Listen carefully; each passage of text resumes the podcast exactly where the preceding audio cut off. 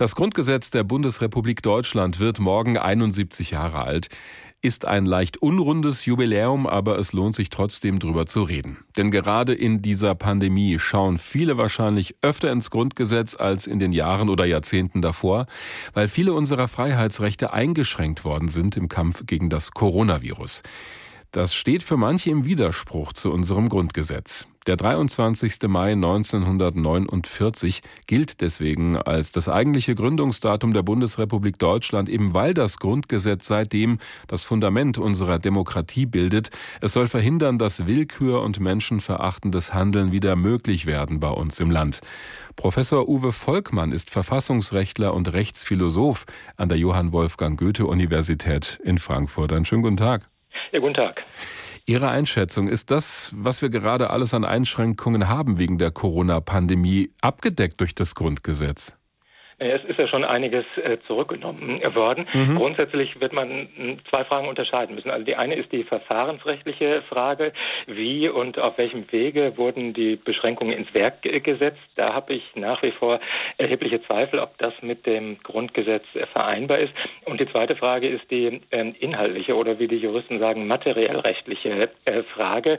Ähm, sind die Beschränkungen auch inhaltlich gerechtfertigt? Und da ist die zentrale Frage, waren sie den Grundsatz der Verhältnisse Verhältnismäßigkeit, das ist eigentlich die entscheidende Frage. Und diese Frage kann man nicht pauschal beantworten, sondern man muss sich im Grunde jede einzelne Maßnahme ansehen und überlegen, was ist davon noch gedeckt, was nicht. Dann schauen wir uns mal den zweiten Aspekt, den Sie erwähnt haben, im Detail an. Diese Beschränkungen und Verbote wurden und werden ja vor allem mit dem Infektionsschutzgesetz gerechtfertigt. Mhm. Geht das für Sie als Verfassungsrechtler in Ordnung oder haben Sie da doch hier und da Bauchschmerzen?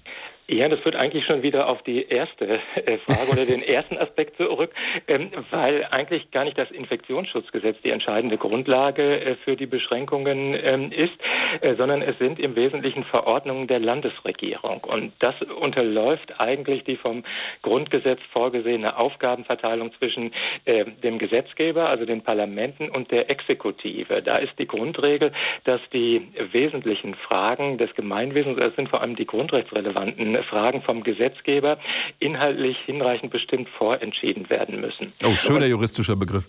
Ja, aber das heißt im Grunde, wir brauchen eine sehr klare Ermächtigung im Infektionsschutzgesetz. Und wir haben eine Ermächtigung, die aus zwei, drei generalklauselartigen Sätzen äh, besteht, aber im Grunde keine Vorgaben darüber enthält, welche Beschränkungen ins Werk gesetzt äh, werden dürfen, wie lange äh, die dauern dürfen, ähm, zu welchem Zweck äh, die im Einzelnen erlassen werden können und vor allem, wie sie auch begrenzt werden müssen. Das ist äh, letztlich äh, schon ein Problem. Also viele Beschränkungen sind in Konferenzen der Regierungsvertreter äh, ausgehandelt und anschließend durch Verordnungen ins Werk gesetzt worden. Und das mhm. ist verfahrensrechtlich problematisch ich versuche es mal ein bisschen konkreter vielleicht zu machen. Sie haben an einer Stelle gesagt, da wird dann eben durch diese Verordnung dann doch so der Grundgedanke des Grundgesetzes unterlaufen. Haben Sie eine konkrete Verordnung im Blick, bei der das möglicherweise der Fall ist?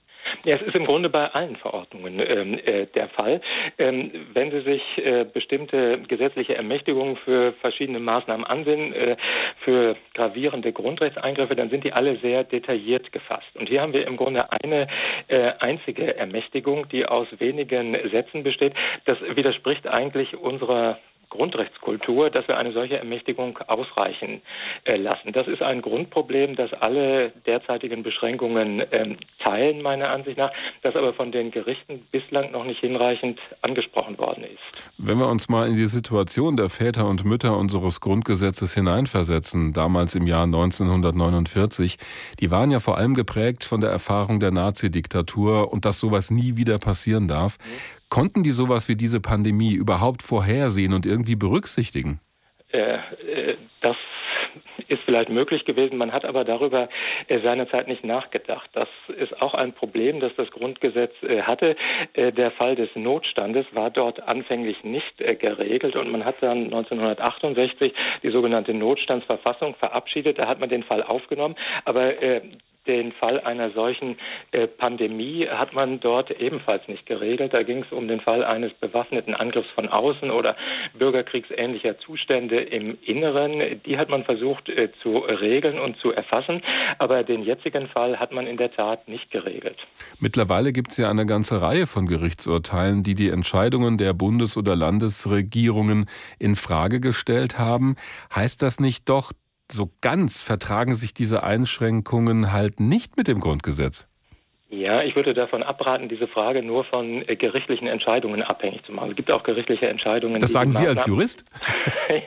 ja, die Bewertung äh, als solche würde ich davon nicht abhängig machen. Es gibt auch gerichtliche Entscheidungen aus der Anfangsphase, die die äh, Maßnahmen äh, gebilligt haben, obwohl man auch da äh, an verschiedenen Maßnahmen äh, hinsichtlich der Verhältnismäßigkeit durchaus Zweifel haben mhm. konnte. Aber mittlerweile hm, haben sich die Grundrechte doch auch flächendeckend zurückgemeldet. Es ist auch durch die gesellschaftliche Diskussion, wie versprengt die auch immer verlaufen mag, doch gelungen, auch den Grundsatz der Verhältnismäßigkeit gegenüber den verschiedenen Maßnahmen wieder stärker in Stellung zu bringen.